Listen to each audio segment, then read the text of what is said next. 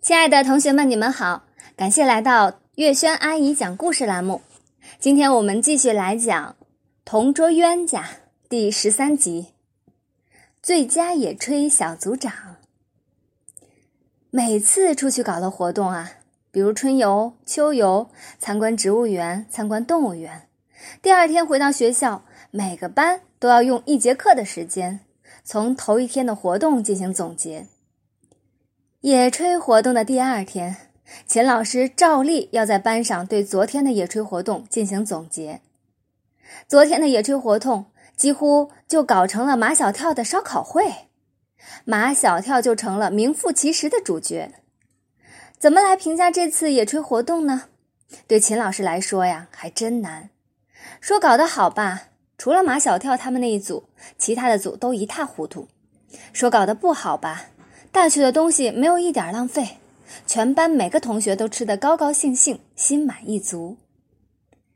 秦老师教了近三十年的书，带领学生搞过无数次野炊活动，还从未经历过昨天那样的野炊活动。唉，马小跳，都是因为这个马小跳。秦老师决定让同学们自己来总结昨天的野炊活动。秦老师先宣布昨天野炊活动的美食评选结结果。经过由全年级的老师组成的美食评审小组的最后评定，马小跳他们那一组的麻辣烧烤串串香获得全年级美食一等奖。耶！全班同学疯狂地敲着桌面。马小跳站起来，像获了金奖的世界冠军那样，满面笑容地向同学们挥挥手。点头致意。马小跳坐下。秦老师向马小跳皱皱眉头，他心想：马小跳现在头脑发热，有必要向他敲敲警钟。安静，安静。秦老师举起手向下按了按。虽然昨天烧烤组获得了美食一等奖，但这是他们全组的人共同努力的结果。这并不是某一个人的功劳。说到这里，秦老师意味深长的看了马小跳一眼，他要把马小跳的风头压下去。马小跳不像刚才那么得意了。秦老师继续说道：“烧烤组为什么能取得这样的好成绩呢？”秦老师做了一个很长的停顿，他希望大家来说一说。很多同学都把手举起来。秦老师请丁文涛先说。丁文涛说：“我认为烧烤组能有这么一点成绩，是因为大队委夏林果、中队委陆曼曼都在那一组。”都听出来了，丁文涛的意思呀，是要把功劳归功于夏林果和陆曼曼。秦老师一边听丁文涛说，一边微笑着点头。都看出来了，他同意丁文涛的观点。马小跳心里不服，他马小跳才是烧烤组的组长，不管是大队委还是中队委，都是他马小跳的部下，都得被他管。夏林果站起来说：“我们这一组能获得全年级的一等奖，张达的功劳最大，因为串串香都是他烤出来的。”马小跳的心里呀更不服气，那串串香还不是他马小跳教张达烤的，连那烧烤炉都是马小跳从家里带去的。再说张达为什么会那样卖力，还不是因为他马小跳是个领导天才，把夏林果分配给他做搭档，应了那个什么男女搭配干活不累的理论。陆曼曼站起来说。我们这一组能取得这样的好成绩，跟黄菊、安琪儿吃苦耐劳的精神是分不开的。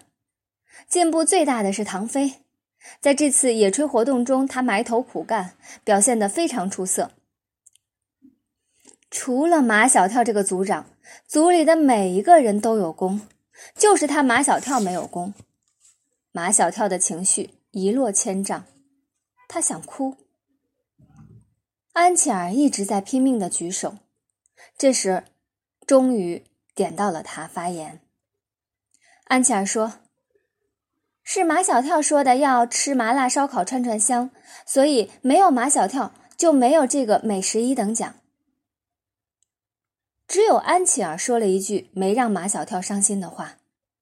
安琪儿说过以后，那些还在举手的同学都把手放下来，没有人发言了。除了评选美食奖，还要评选最佳野炊小组长奖。同学们又把手齐刷刷的举起来。秦老师面前竖起一片手的森林。秦老师一连请了三个同学。他们都选马小跳，不过马小跳又选谁呢？饺子组的组长带头把他们包好的饺子全部拿到马小跳的烧烤组烤着吃了。饺子组的组长能当最佳野炊小组长吗？馄饨组的馄饨还煮在锅里，全组的人都跑到烧烤组去吃烧烤了。后来组长也跑去了，他还能当最佳野炊小组长吗？披萨饼组的人嫌他们自己做的披萨饼酸不溜丢，披萨组的组长丁文涛也没资格当最佳野炊小组长。我不同意马小跳当最佳野炊小组长。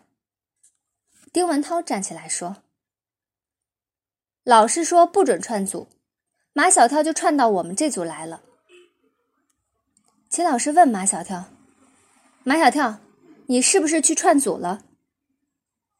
马小跳说：“是毛超先去串组，他说丁文涛他那一组要做正宗的意大利披萨饼，我就跑去一看，结果根本就不是正宗的意大利披萨饼。正宗的意大利披萨饼。”马小跳又要把什么是正宗的意大利披萨饼讲一遍，秦老师赶紧把他的话打住了。马小跳，你去串组就是违反纪律。我也不同意马小跳当最佳野炊小组长。陆曼曼站起来说：“老师说小组长起带头作用，可是马小跳一直在那里游手好闲，只动口不动手，把别别人指挥的团团转，他自己却什么都不干。马小跳是这样吗？马小跳理直气壮，当组长本来就应该这样子嘛。”全班同学都笑起来了。秦老师看着马小跳，哭笑不得。他很少有这样举棋不定的时候。到底让不让马小跳当最佳野炊小组长呢？那就举手表决吧。秦老师只有这么一个办法了。同意马小跳当最佳野炊小组长的同学，请举手。齐刷刷的，秦老师的眼前竖起一片手的森林。马小跳没想到的是，这里面有丁文涛的一只手，还有路曼曼的一只手，全班通过。好了，这一集故事我们就讲完了，感谢大家的收听，下一集故事我们再见啦。